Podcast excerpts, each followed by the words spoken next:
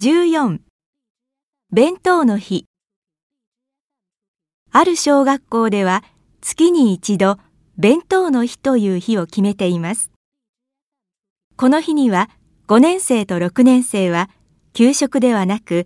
自分で弁当を作って持ってくることになっています。どんな弁当にするかを決めることや材料を買うこと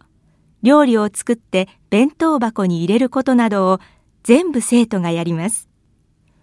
親は全く手伝わないことになっています。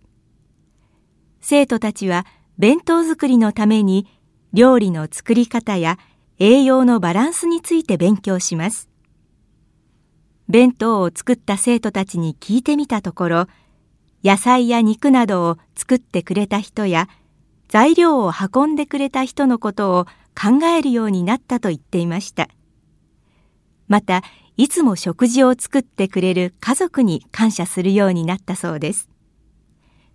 弁当作りによって生徒たちはいろんなことを学んでいるようです。